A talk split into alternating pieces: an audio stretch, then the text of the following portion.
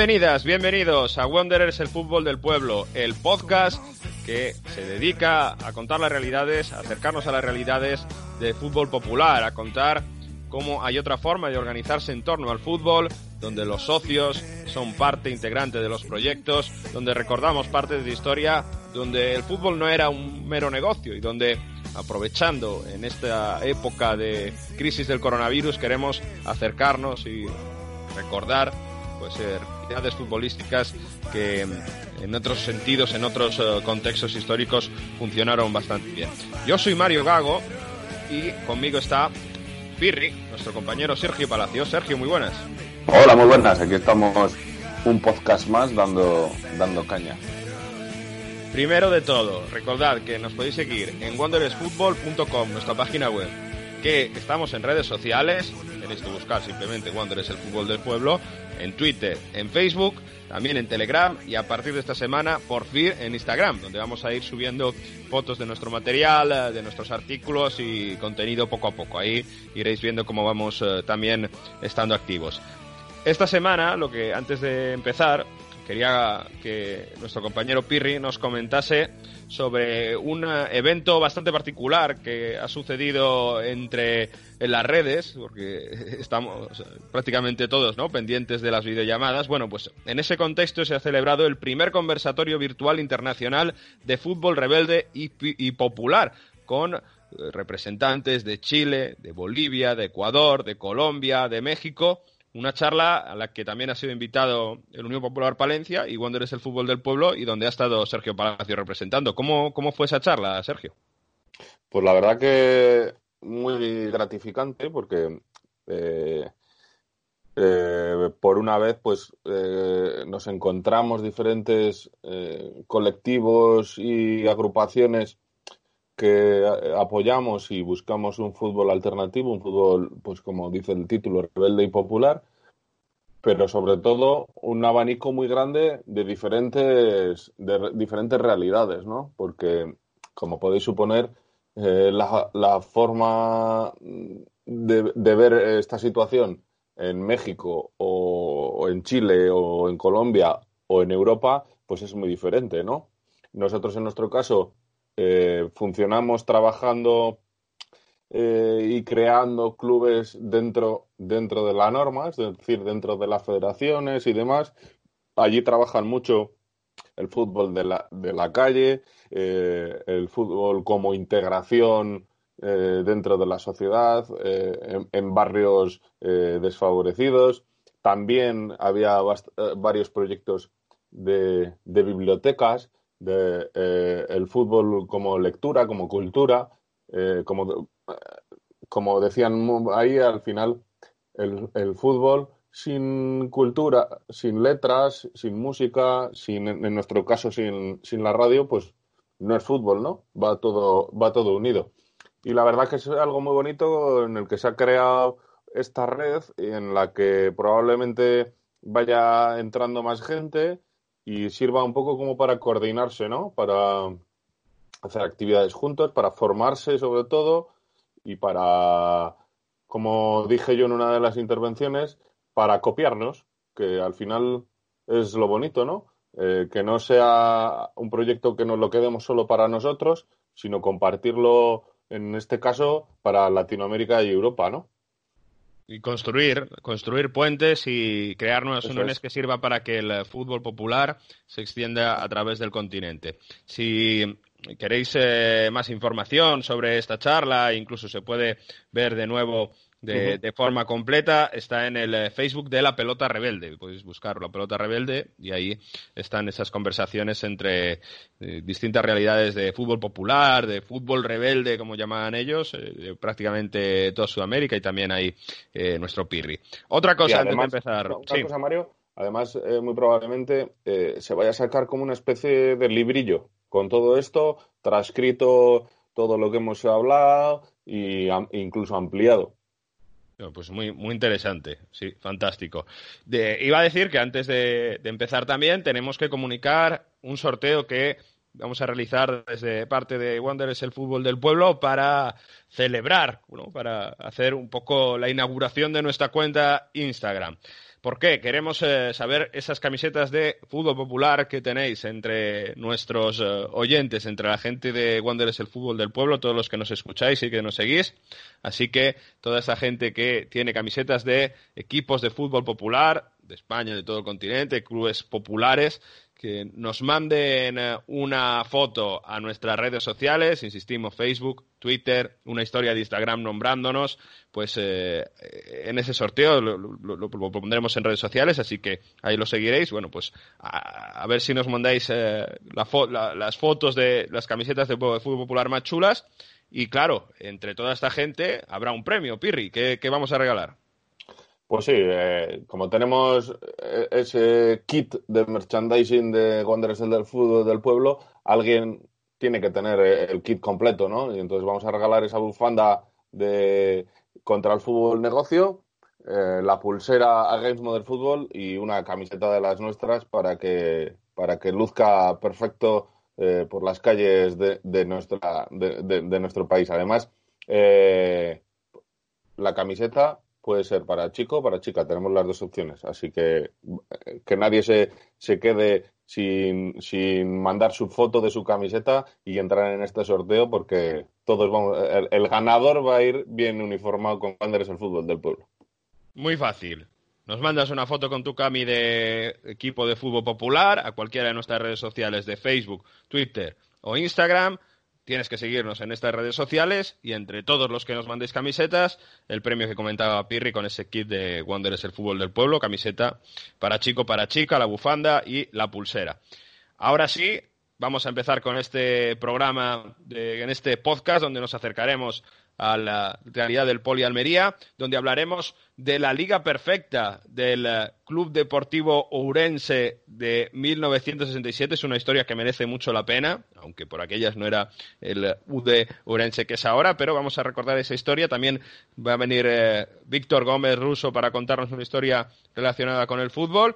Así que muchísimo material, como veis, para este podcast que seguimos realizando en medio de esta cuarentena, de esta crisis de coronavirus. Seguimos empezamos con este podcast de Wanderers de Fútbol del Pueblo.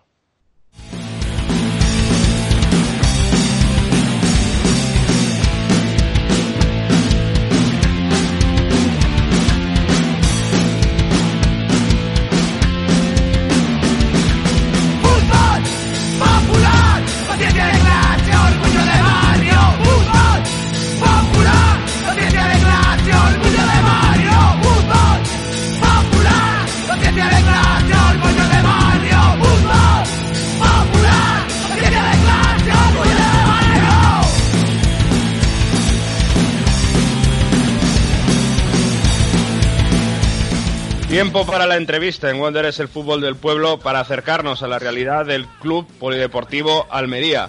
Un club diferente, un club que se organiza en torno a sus aficionados y para contarnos en eh, detalle cómo se, cómo se está formando este club, cómo continúa la formación del club y cómo se, están organizando, está con nosotros Alfonso Zapata. Alfonso, muy buenas. Hola, buenas, ¿qué tal? ¿Cómo estamos? Gracias por, por la invitación. Gracias a vosotros por eh, poder explicaros en Wanderers, porque hablaba, el Polideportivo Almería es un club diferente, es un club que podemos considerar que está dentro de los clubes populares del Estado español porque se organiza de forma diferente. Cuéntanos un poco por qué este Poli Almería es diferente a la mayoría de clubes del Estado español. Bueno, pues eh, sí es verdad que nosotros nos consideramos de fútbol popular. También es cierto que el club en su nacimiento, que fue en 1983, era un club, pues como todos los clubes que hay ahora en primera y en segunda, con un presidente, un empresario que ponían dinero. Pero a raíz de, que en la temporada 2000-2001 desaparecimos, o bueno, más bien nos dejaron durmiendo por el tema de la fusión con la Unión, con la Unión Deportiva Almería, con el Almería Club de Fútbol, que pasó a llamarse Unión Deportiva Almería y a nosotros nos dejaron a un lado. Bueno, pues eh, la temporada 2000-2001 un grupo de, socios lo, refunda de nuevo, no con este sistema de fútbol popular de, accionariado. Y en el 2012, porque ya en esta temporada 2002-2003 hasta 2007 estuvieron compitiendo, pero sin, poder ascender ni nada, en la 2012 pues un grupo de aficionados eh, se fija en, en, los clubes que están surgiendo de fútbol popular, como es el Ciudad de Murcia y el United of Manchester, con el sistema de accionariado y pues refunda el club en 2012. Nosotros tenemos la figura de socio gestor, que es el, es el que dirige el club, es, el dueño del club. El socio gestor, pues aparte de poder pertenecer a la directiva, eh, toma las decisiones en base a, una, a, lo que la directiva propone. Eh, un socio gestor puede llegar a ser presidente. De hecho, toda la directiva son socios gestores, evidentemente.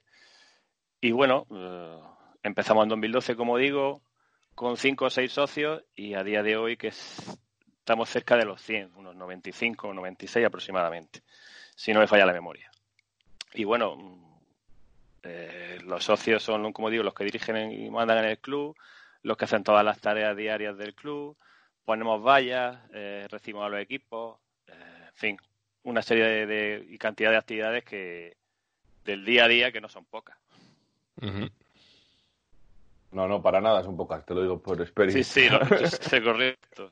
Un día, hace, hace, en una reunión hace, a principios de 2012, de 2013 creo que fue, el que era presidente sacó una lista de cosas que había que hacer antes de un partido y eran 70, antes de un partido. Entonces, porque veíamos que los socios tienen involucrar, no solo que pongan el dinero y ya está. Entonces necesitamos que, que, que trabajen para que el club siga, siga adelante, porque si no, esto es imposible. Los socios una parte muy importante, por no decir la más importante del club, y luego, bueno, también patrocinar y demás, pero los, los socios no, no existiríamos, está claro. Eso es. Yo a veces digo que no, en los clubes populares no necesitamos socios, sino necesitamos militantes. o manos, yo, yo digo manos también, porque es verdad que, que muchas veces, pues nosotros, por ejemplo, no sé en el resto de clubes de, socios, de populares, pero nosotros nadie trabaja para el club, es decir, nadie cobra del club. Cada uno tiene su trabajo y, y el club, digamos, como un hobby o una, no sé, una tarea más en el día a día. Entonces, necesitamos, contra más manos, mejor, porque sí es verdad que hay mucho trabajo. Pues nos llama un poco la actualidad. Cuéntanos un poco cómo, cómo está el club con esto del coronavirus, cómo esperamos que de salud allí andéis todos bien. Cuéntanos un poco cómo, cómo, lo, habéis, cómo lo estáis viviendo, cómo estáis trabajando y, todo este tema. ¿Cómo el coronavirus ha afectado al Polideportivo Almería? Sí, obvio, yo creo que no ha afectado a todos. Eh, bueno, nosotros de salud, gracias a Dios, excepto algún caso, bien, porque aquí en Almería, como sabéis, no está afectando tanto como en el resto de España.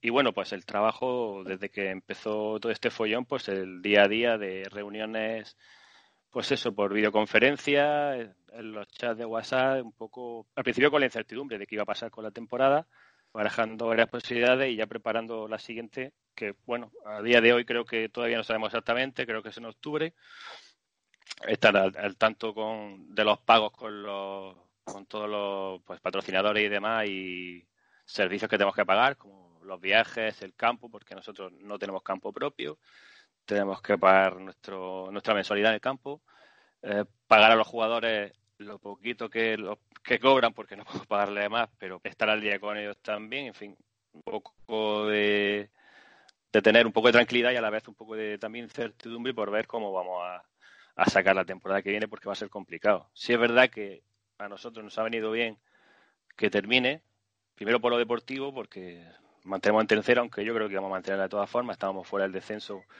con 6-7 puntos de ventaja, pero económicamente pues nos va a venir bien porque hay cosas que vamos, digamos, vamos a ahorrar y nos va a venir bien de cara a la temporada que viene.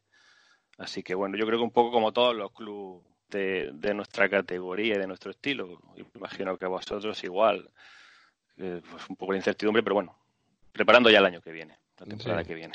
Sobre todo vamos a ver qué, qué, medidas va tomando la federación. Como bien dices, el Puli está ahí en tercera, en una situación tranquila. Eh, bueno, no, ha sido fácil tampoco, ¿no? Cuéntanos un poco la evolución de los últimos años, porque eh, habéis subido poco a poco desde la segunda andaluza, división de honor.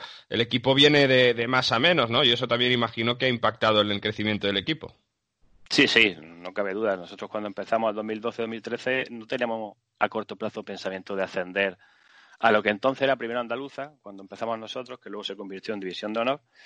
Y la verdad es que después de tres temporadas, ya te digo, no tenemos campo, estamos en un campo, entre comillas, de prestado. Estuvimos hemos estado todas estas temporadas menos la última en el Estadio de la Juventud de Almería. Ahora está en obra y tuvimos que pasar esta temporada en, en Viator, a 10 minutos de Almería, que no es Almería Capital. Y bueno, los años anteriores, pues sufriendo mucho, mm, haciendo un equipo de futuro. Nosotros lo que queríamos era ver al Poli todos los domingos en, en el campo. En principio nos daba un poco igual la, categoría. El verlo ya para muchos era complicado porque yo viví cuando desapareció, cuando, cuando aquel último partido que nos hicieron, que jugamos contra el Léziga, quiero recordar, y, y, ya no volvíamos a ver al Poli. Entonces, el verlo todos los días, incluso participar para que estuviese ahí, era importante. Conseguimos el ascenso a, a División de Honor, una categoría que es como una tercera vez, porque realmente mm, entre, viajes y demás y, todos los equipos contra los que jugábamos se podía equiparar a una tercera a tercera vez, muchos equipos de que habían estado en tercera y en segunda vez, como el Ronda o, el Estepona. Y conseguimos mantenernos y hace dos temporadas pues tampoco estaba en nuestros planes, pero el equipo comenzó muy bien, eh, una temporada fantástica, todos jugadores de aquí de, de Almería, y conseguimos quedarnos terceros y por una serie de carambolas y escritos y demás de la federación que no tenía muy claro quién bajaba, quién subía y pues al final conseguimos estar en tercera y este año pues este año ha sido difícil porque nosotros siempre el entrenador que hemos tenido, Jorge Garcés, que ahora está de ayudante de Molo en el, en el Lleida, en segunda B, es un, entrenador que ha vivido el poli desde pequeño. Y él era ha sido entrenador desde la 2012 hasta la temporada pasada. Y era difícil encontrar un entrenador que supiera inculcar a los jugadores lo que es el poli. Pero bueno, y también cambiar de campo y no fuera de Almería eh, nos ha supuesto muchas dificultades. Pero bueno, al final el objetivo que era mantenernos, pues se ha conseguido. De una, de una forma un poco peculiar, ¿no? Pero yo creo que íbamos encaminados a ello, ¿vale? Que el equipo estaba bien. Eh, yo creo que una pregunta obligada que le tiene que venir, eh, que le viene a la gente cuando puede hablar de un proyecto de fútbol popular en, Almería es eh, la relación con la Unión Deportiva Almería, ¿no? Algo nos has comentado en, hablando de la historia. y luego también una duda que ahora me surge a mí es con la llegada de ese, del jeque que ha llegado a la Unión Deportiva Almería oye, a lo mejor os ha, os ha podido incluso favorecer a vosotros. Hay gente que animaba a ese club que se ha dado cuenta que, el negocio es lo que pervive en, ese, en ese equipo y ha dicho, oye, pues me voy a acercar al Polideportivo Almería que hacer las cosas de una forma diferente. Cuéntanos un pues poco esas cosillas. Bueno, pues contestándote a la segunda pregunta primero, realmente nosotros no hemos notado que haya venido gente que hoy es la Almería y al llegar el jeque haya cambiado de opinión. Es más, yo creo que la gente está bastante encantada con el jeque. Y yo, en cierto modo, lo entiendo.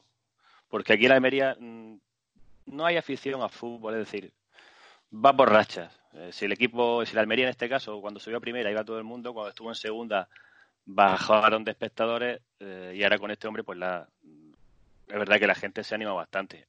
Pero que al fin y al cabo no es un sentimiento por un club. Hay mucha gente que ha empezado a ir por primera vez a Almería con la llegada de este hombre. Pero bueno, nosotros, a nosotros de momento no nos ha perjudicado, porque nosotros seguimos ahí, seguimos manteniendo nuestra masa social. Sí es verdad que, como te he dicho antes, al cambiar de campo, mm, hemos visto un poco mermado la, la asistencia a partidos, pero sí es verdad que, la media de 200, 300 este año hemos tenido, incluso un poco más cuando hemos jugado contra Almería B o contra el Elegido, que son derbis provinciales o cuando ha venido el, Linares o el Jaén. Entonces, por ese aspecto, bueno, yo creo que ya te digo, aquí la gente, fichaje y, coches que te regalan, pues ahí van. No hay una afición. Yo te puedo decir, de los 10.000 que vayan a Almería, a lo mejor 2.000 han, han vivido, son de Almería desde, desde chiquitito, como se suele decir, ¿no? Y en cuanto a la, la otra pregunta, era, bueno, si la relación con ellos, bueno, siempre ha sido el eterno rival, porque como te he contado antes, la Unión Deportiva de Almería es el Almería Club de Fútbol al que le cambiaron el nombre para que pudiera haber una unión que ya digo que no ha habido, porque si no, no estaríamos hablando aquí tú y yo, ¿sabes? Entonces, es de rivalidad y es el, que quiere ganar siempre y que quieres que pierda siempre. Eso es así. Pero bueno, yo creo que una rivalidad deportiva.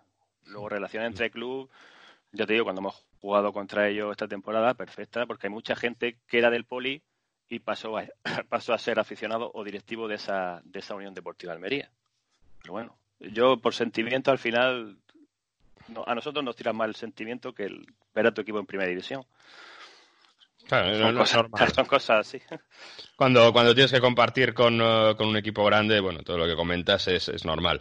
Eh, leemos en vuestra página web, en polialmería.es, un poco la, la, figura de socio gestor que has ido comentando antes, ¿no? Que, sí. bueno, que cómo se involucra y todo esto que contabas, eh, las cuotas, eh, lo que se queda claro de un aficionado, una, una única participación, un solo voto. Esto lo tenéis bien claro en el club, que la masa social sea importante, que, bueno, no solo socio gestor, pero que los aficionados, bueno, pues estén muy presentes a la hora de, de seguir eh, el día a día en el club. Para, bueno, que la gente que a lo mejor no conoce tanto el, el, Poli Almería, eh, ¿cómo son esos partidos en casa con los aficionados? ¿Cómo os organizáis? Eh, cuéntanos un poco cómo eh, la masa social del Poli Almería, aunque nos has contado, ¿no? Muchas veces hay que desplazarse y demás, eh, se organiza en torno a un partido. Sí, bueno, los, partidos en casa empiezan cuando acaba el, el, el, partido del día de la semana anterior, ¿no? Domingo cuando vuelves de Antequera, por decirte algo, ya estás preparando el partido que tienes en casa.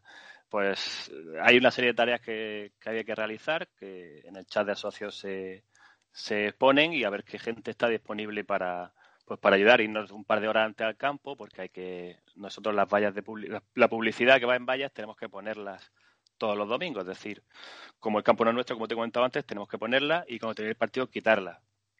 Eh, recibir a los equipos, eh, preparar el campo, eh, tener, antes cuando estábamos en el Estadio de la Juventud, eh, teníamos eh, el ambigú, que nosotros llamamos la polibarra, que montábamos nosotros allí, donde había pues cervezas, tapas y demás, que era por lo que mucha gente iba allí, porque al final el poli, yo siempre lo he dicho, al final lo que menos ves es fútbol, ¿no? Porque al final estás tomando una cerveza o, o, te, o conoces a la mayoría de la gente que va y al final el partido casi no lo ves, entre comillas, ¿no? Y, ya te digo, el socio es muy importante a la hora de todas estas labores previas que hay que hacer. Eh, si hay que ir a por hielo, o, o, yo, por ejemplo, que me encargo de la parte de, de, comunicación y marketing, las redes sociales y demás, yo hago fotos, pongo vallas, um, llevo el Twitter, la página sí. web, que hay que actualizarla, por cierto, la que lo has dicho. Me da vergüenza que la hayas visto porque está muy desactualizada, pero por, por motivos de, de no tener tiempo tampoco la hemos, queremos actualizarla. Es decir, que al final el partido del poli es como estar en familia. Siempre hay un previo y luego un post partido, que luego te tienes que quedar otro rato recogiendo todo eso, esperando que te salga el árbitro, las actas, en fin, recoger todo. Es como cuando juegas en tu casa con los amigos, lo montas todo y lo hay que recoger, ¿no? Pues algo así parecido. Bueno, la página web tiene bastantes categorías, ¿eh? Todavía hay, hay bastante interés, cosas interesantes como sí, la sí. historia, el fútbol base, hay, hay bastantes cosas que se pueden, aunque a lo mejor las noticias no estén actualizadas, decíamos. Sí, pero es verdad que la, la página web fue como mi carta de presentación para entrar a la directiva. Yo le dije a la directiva, la directiva que había en ese momento, en los 2012-2013, que el Poli se merecía una página web tal cual. Entonces se la enseñé y, y a partir de ahí entré. Yo soy del Poli toda la vida, desde pequeño. De hecho, vi el ascenso de la agrupación deportiva de Almería, que es el predecesor del Poli Almería. Con eso te digo ya la edad que tengo, ya soy, que ya soy mayor. Pero por eso te digo que al final eh, hay gente que, que, se involucra en el Poli por, porque le gusta tomar cerveza y estar con los amigos, otro por, por el ambiente que, que rodea. Tengo amigos que son de fuera de Almería y se han hecho del Poli por, por, porque va a un partido y dice, pues esto es maravilloso, si esto es lo que menos ves es el partido. y luego si encima el equipo, cuando ha ido bien, disfrutas, pues un valor añadido que ha ido enganchando a mucha gente. Es verdad que hay gente de la que estábamos cuando el Poli estaba en segunda vez hace 20 años y hay gente que ha entrado nueva y que está en la directiva, es decir, que no, que no es que sean de toda la vida. De hecho, de la directiva de ahora, creo que hay uno que era muy joven cuando el Poli jugó la fase de ascenso a segunda A que jugó luego también contra el Barcelona en Copa del Rey y demás, y hay una persona uh -huh. que era muy joven en aquella época. Eh, hablando de un club popular, como estamos hablando, no podemos olvidarnos de, del tema social. Eh, háblanos un Correcto. poco de, la, de, las acciones sociales que habéis tenido esta temporada e incluso si habéis, teníais pensado alguno que por culpa de esto del coronavirus no habéis, no habéis podido llevar a cabo. Háblanos un bueno, poco de todo el tema este. Sí, sí es verdad que nosotros como club, eh, la voz social, estamos muy involucrados. es algo que tenemos muy, muy, muy presente nosotros. Todos los años, desde creo que la segunda, desde el 2013 se, se hace un partido solidario, coincidiendo con alguna jornada en casa, normalmente en la época de Navidad, hacemos un partido solidario a beneficio de alguna asociación. Ha sido a esta Cruz Roja, ha estado Educo, eh, lo hemos hecho con, con Cruz Roja creo que dos veces, eh, la última fue con Altea, de una asociación de, niños autistas de aquí de Almería, donde toda la taquilla, fíjate lo que te digo, que una taquilla de, de unos clubes como nosotros, que una taquilla es dinero, mejor sacas 500 euros ya tienes para tu arbitraje.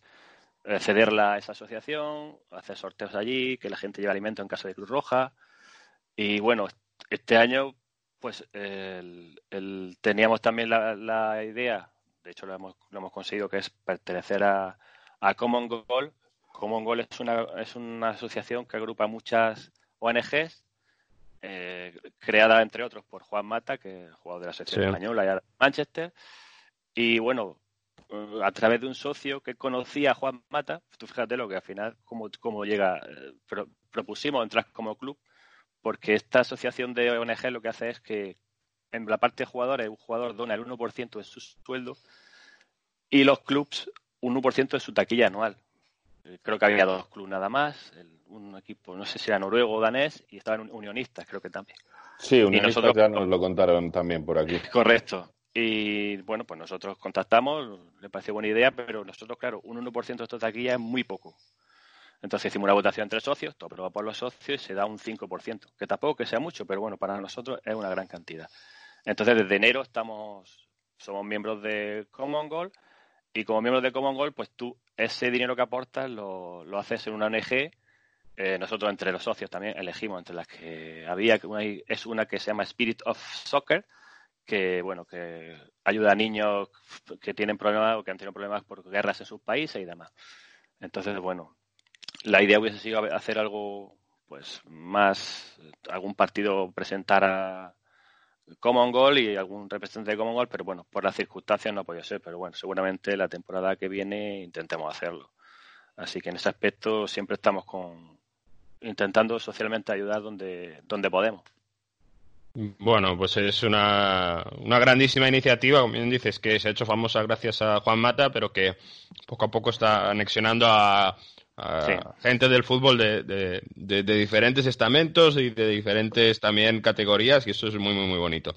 Y bueno Alfonso yo creo que lo vamos a dejar aquí. Creo que ha sido muy muy completo toda esta información del Club Polideportivo Almería. Insistimos eh la web eh, aunque es verdad que, no hay alguna noticia reciente, pero para saber mucho más del equipo, polialmería.es merece bastante la pena. Podéis buscarles en redes sociales porque también ahí eh, tienen bastante información a la que seguir y sobre todo, bueno, en vista de en esta crisis del coronavirus, cómo veremos a ver cómo la federación hace oficial bueno, estos resultados, cómo se va a poder empezar la próxima temporada, en fin, eh, eso yo creo que tendremos mucho tiempo para hablar largo y tendido, a ver qué pasa con, con la competición, ojalá, ojalá vuelva todo a la normalidad lo antes posible. Y Alfonso, lo dicho, muchísimas gracias y ánimo para toda la gente de Almería y, y ojalá se pueda volver a competir en normalidad pronto. Ojalá, eh, muchas gracias a vosotros y nada, mm, a vuestra disposición para lo que necesitéis. Os cuidaros mucho todo y lo importante primero ahora es la salud. Luego ya veremos cómo avanza todo, pero vamos, seguramente al final todo volverá a la normalidad, esperemos. Gracias de verdad. Gracias a ti, Alfonso. Nosotros seguimos en Wanderers.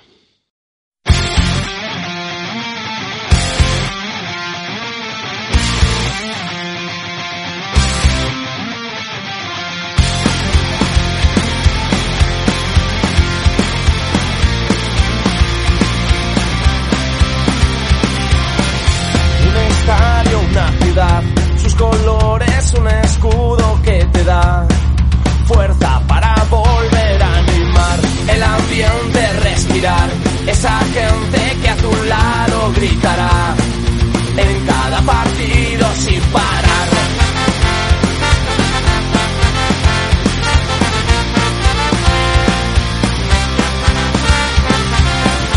Como siempre el mismo bar, la cuadrilla y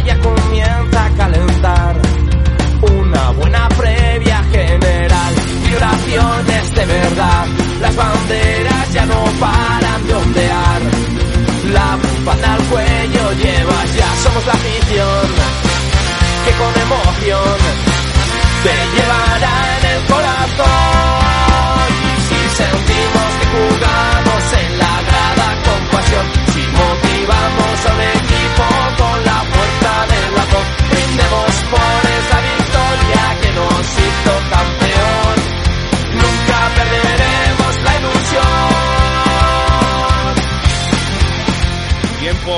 fútbol del pueblo para recordar una historia muy bonita, una historia que de un equipo que consiguió una liga prácticamente perfecta, ganando todos los equipos. Nos vamos a ir hacia 1967, donde el CD Urense ganó todos sus encuentros en lo que fue la tercera división de la época, que era no existía la segunda B, pues era el tercer escalón del fútbol español. Para hablar de esa grande gesta, está con nosotros Jorge Paz, que es eh, socio del Udeurense y además uno de los eh, fundadores del club y de los que está activamente dentro de este club popular. Jorge, muchas gracias por estar con nosotros en este podcast. Hola, muy buenas.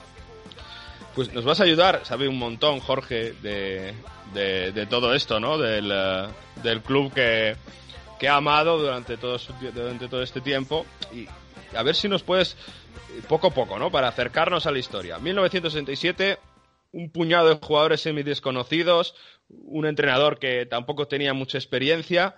Bueno, consiguen algo que no se ha repetido prácticamente en la historia. Ganar todos los partidos de una liga. Pues efectivamente, fue en la temporada 67-68, que era un grupo, como dices tú, la tercera división era potente porque valía, era el tercer nivel, había la primera y la segunda, aparte con, menos equipos que ahora. Era un grupo exclusivamente gallego, pero claro, con equipos gallegos históricos como un Lugo, un Compostela, estaba el Fabril, estaba el Lemos, el Arousa, equipos importantes de Galicia, ¿no? Por encima solo estaban pues Celta Deportivo, eh, Pontevedra y Racing de Ferrol, pero bueno, un grupo potente. Y efectivamente, pues con decir, poco a poco la temporada arrancó. Es cierto que la temporada arrancó el año, el año anterior el equipo había quedado, había perdido en la promoción de ascenso con el Jerez en un partido disputado en Vallecas, en, dos prórrogas, en aquella época había dos prórrogas en el 67, en la segunda prórroga quedó, había quedado fuera del ascenso el año anterior. Y un poco, un poco deprimido el club, pero empezó la temporada a ganar partidos y, ahí fue enlazando partido tras partido, al principio claro, no parecía que llegase muy lejos, pero con el paso de los meses la cosa empezó a coger ya tintes ya de leyenda. Eh, por aquellas, eh, la gente cobraba más o menos, yo no sé, 4.000 pesetas, 5.000 pesetas en un equipo no profesional. Eh, claro, nadie imaginaba que por aquellas el equipo iba a convertirse, ¿no? Que, podría ir. Ahora comentamos cómo fue la temporada, pero que, que podría mm, ir hacia adelante y conseguir esta gesta, ¿no? Sí, no, eh, está claro que en cualquier categoría hoy un día es muy complicado ganar todos los partidos. Es decir, bueno, puedes tener una buena racha, ¿no? De ganar cinco, seis, siete partidos seguidos, pero claro, fueron pasando los, los meses y el equipo, como dices tú, era un equipo, pues era de chavales. La media edad creo que eran 22 años, es decir, 22 años, la mayor parte de la ciudad, chavales que no habían, en el fútbol, obviamente en aquella época, pues no habían hecho gran cosa, tercera división eh, un entrenador, efectivamente, que era un entrenador madrileño que se había venido a jugar aquí a Lourense y después quedó como entrenador, que quedó a vivir aquí, Fernando Bousu, y que sí, fue un poco, obviamente, sorpresa, porque eh, al final la presión, claro, de los partidos a medida que iban ganando, pues eh, estaba esa opción del récord. Todos los últimos partidos sí que fueron de mucha tensión y de mucha presión, así que después contamos un poco cómo fue el final de temporada. Era un equipo, estás diciendo que el entrenador era madrileño, pero lo que era la plantilla era casi todos gallegos eh, ¿Cuál era ese, pues ese arraigo en la ciudad? Yo supongo que esto en la ciudad sea, como, me viene a la cabeza un poco a lo mejor salvando las distancias, como esos héroes de Lisboa del Celtic, ¿no? Que casi todos eran de Glasgow, en este caso, pues eh, la gran mayoría gallegos o, de, o de Orense, ¿no? ¿Cómo, ¿Cómo se vive o cómo se ha vivido eso en la ciudad, ¿no? Yo creo que puede ser algo, algo característico, ¿no? Sí, claro, lo más a valorar. Es cierto que eran otras épocas en las que era más, normal eso, que los equipos estuvieran hechos con gente de la, ciudad, pero bueno, tiene su mérito, como tuvo después más adelante muchas veces en la historia del club, que casi todos los éxitos los consiguió, ya hablo los años 80 y 90, también siempre con, con gente de la ciudad. En cuanto el equipo se hizo más de cantera y más de la ciudad, pues quedó demostrado que funcionaba mucho mejor. Será por un poco por la implicación o lo que sea. En este caso era un poco mucho más sorpresa, porque eso eran chavales que, que estaban empezando en el mundo del fútbol y que por supuesto no se no tenían pensado ni la mayoría tampoco se es decir, no salvo no sé, un par de ellos no llegaron a gran cosa después en el, en el fútbol así más profesional. Claro, pero es verdad que hay una anécdota que en medio de la temporada se juega un amistoso contra el Atlético de Madrid, ¿no? Y, y el Atlético de Madrid se interesa por varios de estos jugadores. Sí, efectivamente. Es decir, ya no solo fue, y va a Madrid, le ofrece el Atlético Madrid hacer un partido así de entrenamiento con, bueno, amistoso con, con el filial y, gana también el equipo, el. Y ahí hay buen jugador, eh, por ejemplo, Pataco. Es decir, que el Atlético vio, eso ahí un poco lo vio, pues que había jugadores interesantes. Es decir, que bueno, el hecho también de ganar a aquella época el Atlético Madrid comparado con el Ourense, pues era una diferencia, aunque fuesen los, los reservas, pero eso también fue, fue, eso a partir de ahí fue cuando el, tema del Ourense, pues cogió más eh, nombre a nivel pues Madrid, ¿no? Incluso creo que el Nodo sacó un reportaje que he visto por ahí, decir que bueno, que, que el tema del Ourense al principio claro, no pero a medida que, que acababa la temporada y estaba ese récord ahí, pues sí que cogió más fama a nivel nacional.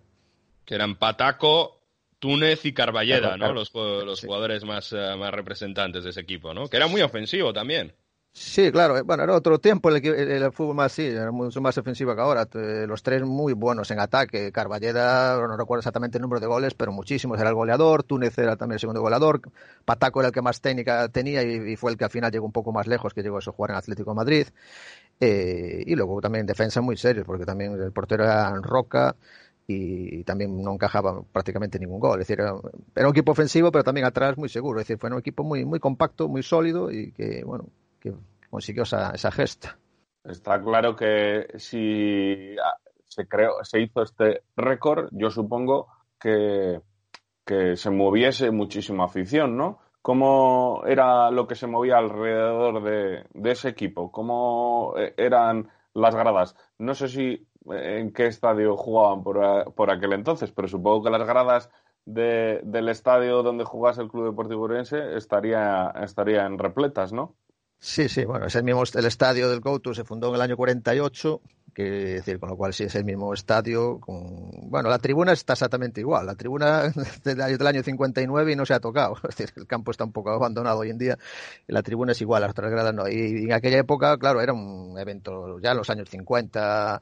Es decir, el fútbol era claro, es que los domingos, pues poco más había que hacer, ¿no? eran otras épocas en las que el, fútbol era el referente. Venía toda la, de toda la provincia, venían autobuses a la ciudad y se pasaban el día en la ciudad, en los bares. Entonces, pues se metían más de 10.000 personas, cosa que no, nunca más en la época del este, los años 50 y 60 era cuando la ciudad, el referente y el fútbol de los domingos era lo más importante. Claro, eh, se fue ganando partidos, las cosas fueron, eh, como decías, ¿no? Se fue cogiendo expectación, este equipo gana todos los partidos al punto que se llega hasta el último partido en Santiago, donde si se gana, bueno, eh, se, logra esta gesta que prácticamente no, ha conseguido nadie ¿no? en el fútbol español. Cuéntanos sobre ese, ese viaje que, que, hubo desde toda, la, desde toda la ciudad de Urense a Santiago ¿no? para intentar eh, conseguir esa gesta y bueno, como, como fue también el último partido que se debió vivir bueno, de una atmósfera increíble en toda la ciudad. Sí, sí, fue un. Vamos, se movió muchísima gente, muchos autobuses, no era, era otra época, no era tan fácil llegar a Santiago. Yo creo que se tardaban, a veces se tarda una, hora, pero aquella se tardaba casi tres. Y se movieron miles de personas, no sé si entre 3.000 o 4.000 personas moviendo hasta Santiago. Claro, ya un tema ya del hecho de. Bueno, el campeonato ya estaba conseguido, pero ese hecho pues movilizó a toda la ciudad. Y no solo los que fueron, sino que a los que no pudieron ir, muchísima gente, pues aquí en la ciudad, a mí me lo cuenta mi padre, que vamos, la ciudad se paralizó con la radio aquella época, escuchando la, toda la gente escuchando la radio, en, los bares, en todas partes, todo el mundo, es decir, la ciudad se paralizó, ya que aquellas épocas paralizarse no, no, era fácil como ahora que hay tantos medios, pero lo vivió gente con mucha tensión, mucho sufrimiento, porque al final, sabes que el final fue solo un 0-1 y eso, bueno, puso emoción hasta el final. Con esa eh, temporada perfecta, el Club Deportivo Urense se clasifica para playoff y yo supongo que los oyentes estarán preguntando o, directamente estarán diciendo, joder, pues este equipo, si hizo esa temporada, al año siguiente estaría, estaría en una categoría al más, ¿no? Ascendería. ¿Qué hizo en los playoffs el Club Deportivo Ourense? Bueno, pues llegaron a los playoffs, sabría que en aquella fase consistía en eliminar, había que eliminar a dos equipos de los otros grupos de tercera para subir a segunda. Y en el primer, en el primer sorteo tocó el Condal de Barcelona, el partido de ida aquí en Ourense, se ganó 2-0 bien, incluso se el equipo seguía en racha y se jugó el partido de vuelta en el Nou Camp, donde bueno, sufrió un poco porque perdió 2-1, pero pasó a la siguiente ronda. Y en la siguiente ronda tocó el Illicitano de Elche Y ahí fue un poco el palo. Ya el, primer, el partido de ida fue en casa y no se pasó del empate a ceros, cuando se habían ganado todos los partidos de casa, incluso algunos de la temporada anterior. Es decir, que se mereció ganar, pero no esos partidos que no salen. Y en Elche, en el, en el viejo Altavix, pues el equipo perdió 2-1 y, se quedó fuera del ascenso en el partido 34, después de haber ganado 31. Madre mía. sí. Bueno, una historia que sí, que acaba con un final, un final no muy feliz, pero sin embargo, el año siguiente, ¿qué ocurre? El, año siguiente no, no gana todos los partidos, pero vuelve a quedar campeón del grupo de tercera y en ese caso la promoción es contra el Bilbao Athletic y en el partido de vuelta en, en San Mamés pues consigue el ascenso con, menos brillantez, pero al final lo importante es que se consigue el ascenso. Sí, sí, se consigue con un año de, retraso ese ascenso, porque luego el Ciudadarense estuvo en segunda división, pero tampoco duró mucho, ¿no? ¿Cuál ha sido la trayectoria después de Lorenzo en, en la segunda categoría del fútbol español? Bueno, después estuvo ese año, ese año estuvo un año, volvió a bajar y volvió a subir en el año 73, que estuvo otros dos años en segunda. Y luego ya más recientemente, pues estuvo en los años 90, estuvo cuatro temporadas, los que, bueno, lo recordará más la gente, los años, bueno, 94, 95 y luego tres años seguidos entre el 96 y el, y el 99, incluso llegando a ser líder varias jornadas de segunda en, los, en el 97, con, con Mornar, con Quique Estebaranz, bueno, que suena un poco más, pero ya la etapa En total estuvo 13 temporadas. Aunque la mejor época de Lorense, que esa no se conoce tanto porque no marcó tanto, fue en los años 60, porque en los años 60 el equipo estuvo varias veces a punto de subir a primera división. Eh, era un, un, equipo mucho más potente, estuvo por delante del Celta y del Deportivo varios años y era el equipo que hubo un par de años que se quedó a un punto dos de subir a primera. Pero bueno, no tenía el glamour de los, del récord este, pero el mejor equipo de historia fue el de los años 60. Y hablamos de toda esa historia, de esos eh, valores, a lo mejor incluso en muchos casos románticos, y que ha cogido la Unión Deportiva Orense, este club popular que todos conocemos aquí en Wanderers el fútbol del pueblo, que ha cogido de, de, esa historia del Club Deportivo Orense, esa historia tan bonita que, hemos estado contando en, en estos minutos anteriores. Bueno, sobre todo ha cogido un poco el espíritu, la, la afición, bueno, que se ha mantenido, la, la, que ha perdido a su club de toda la vida, pues se ha involucrado en ella, un poco el espíritu ese también de buscar muchas veces más el tema de cantera, como que fueron los mejores años de Lourense, pues eran los años de cantera y de gente de casa, que se ha buscado, se busca eso con este nuevo equipo. Y bueno, ya el hecho de que la primera temporada que como sabéis, en la primera temporada que arranca la Unión Deportiva Ourense en tercera regional, pues también gana todos los partidos. Bueno, es otra categoría también, pero bueno, tampoco es fácil. Y también hubo momentos, algún partido que se pudo no ganar. Pero bueno, que se dice que nació pues imitando al Club Deportivo Ourense, ganando en la primera temporada de vida por todos los partidos del campeonato. Qué, bonito símil, ¿no? Porque imagino que, claro, está, muy presente también este, esta gesta que hemos contado. Bueno, si hay eh, un libro, documentales, me parece, ¿no? 30 partidos, 30 victorias. Está muy presente esta, esta, esta gesta que se realizó en los años 60. Sí, sí, en la ciudad la gente lo ha ido contando, la gente que lo ha vivido y la gente que eso, como yo no lo he vivido, pero lo hemos escuchado, los que los que llevamos, los que vamos al fútbol desde hace muchos años, pues sí que está ahí muy presente eso. Y lo conoce gente incluso que no sigue tanto el fútbol, esa, esta gesta sí que está presente en la, en la ciudad, en el, en el ambiente deportivo de la ciudad. Pues es una, una, liga perfecta, ¿no? Un campeonato perfecto, ganar todos los partidos. Es una historia a la que queríamos acercarnos, ¿no? Porque sobre todo en esa época, pues seguramente los jugadores también estaban más cercanos a la afición, esa manera de involucrarse con la ciudad y un espíritu que, como bien nos estaba contando Jorge Paz, bueno, pues ha llevado también la de Orense a, a refundarse y a, a, ser importante.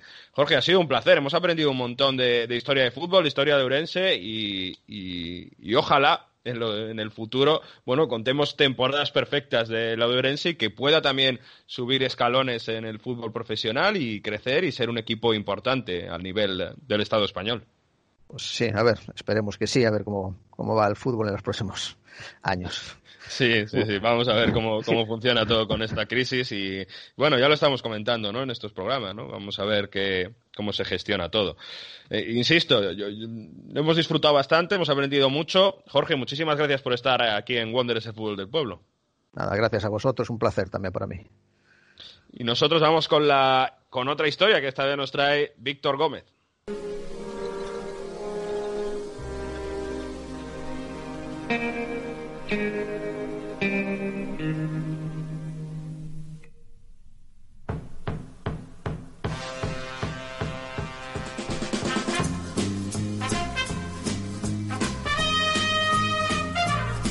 Ahora que los estadios están vacíos y seguramente alguna medida excepcional se tomará tras esta crisis del coronavirus, en Wanderers vamos a repasar diferentes tragedias que se han dado en estadios de fútbol y que eh, supusieron en su momento una reforma de dichos estadios. Nos encontramos el 2 de enero de 1971 en Glasgow. Allí 66 hinchas del Glasgow Rangers fallecieron al término de un all-film contra el Celtic. A falta de unos minutos para la conclusión del partido, los locales perdían por 0-1. Miles de seguidores del Rangers empezaron a abandonar el estadio de Igbros, pero Colin Stein logró el empate en los instantes finales. La gran excitación que provocó el gol hizo que miles de personas cayeran como consecuencia de una avalancha, hasta causar un amontonamiento masivo y que provocó la muerte de 66 aficionados y más de 200 heridos. La mayoría de los fallecimientos se debieron a la asfixia al ceder las barras metálicas de una de las escaleras del estadio de Ibrox, la tristemente ya famosa Stairway 13, aplastando a aficionados del Rangers. Los periódicos de la época lo narraron así. Al principio todo el mundo podía gritar, pero poco a poco el dolor después se hizo silencio, porque no había aire que respirar. Fue el segundo desastre de la historia de Ibrox, ya en 1902, durante un encuentro internacional entre Escocia e Inglaterra, la parte central de la West Tribune Stand se vino abajo a causa de la fuerte lluvia de la noche anterior. Este hundimiento provocó 25 muertes y 500 heridos. Todo ocurrió a los 6 minutos de partido, cuando varias filas de los tablones de madera cedieron, provocando que espectadores se precipitaran a más de 12 metros de altura del suelo. Los jugadores de ambos equipos ayudaron a los heridos sobre el campo. Una de las anécdotas más macabras de la historia del fútbol escocés es que ese partido se reanudó, pero el resultado fue eliminado posteriormente del libro oficial por parte de ambos países.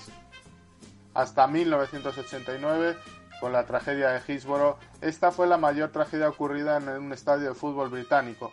Solo sería superada tristemente por los hechos de Nottingham.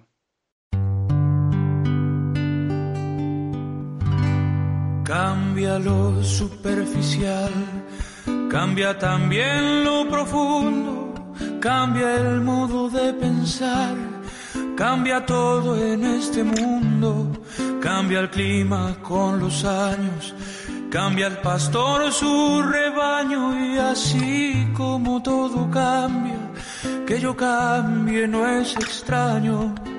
La,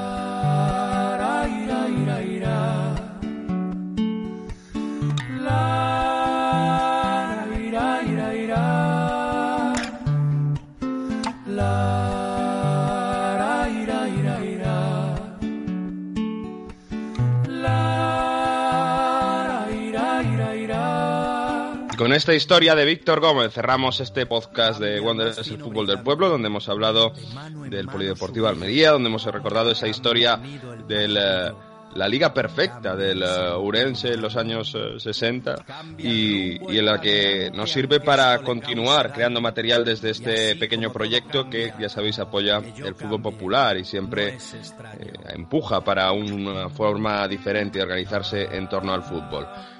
Para despedirnos, recordamos que nos sigáis en redes sociales, que tenemos ese, ese concurso abierto. Estamos en Facebook, en Twitter y en Instagram a partir de, este fin de semana también, la web wanderersfootball.com.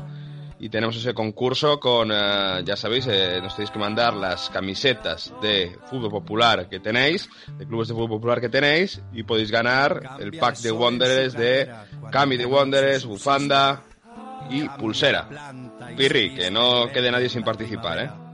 No, no, a ver si además así hacemos una buena compilación de, de colecciones de camisetas de fútbol popular, que, que, eso también mola.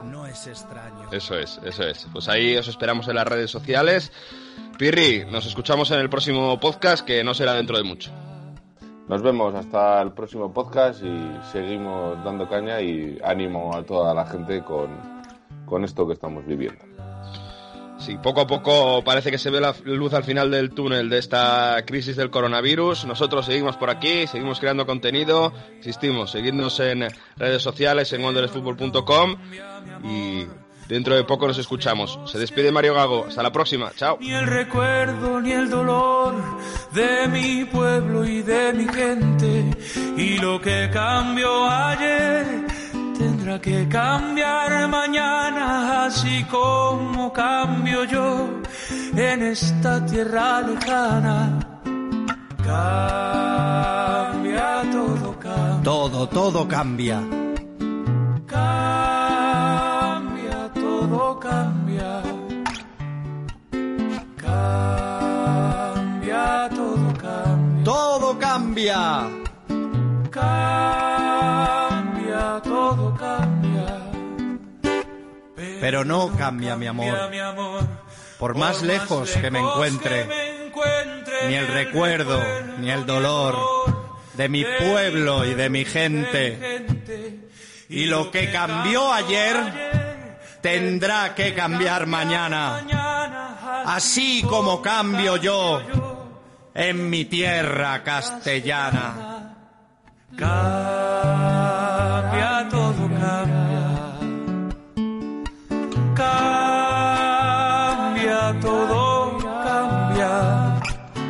Todo cambia.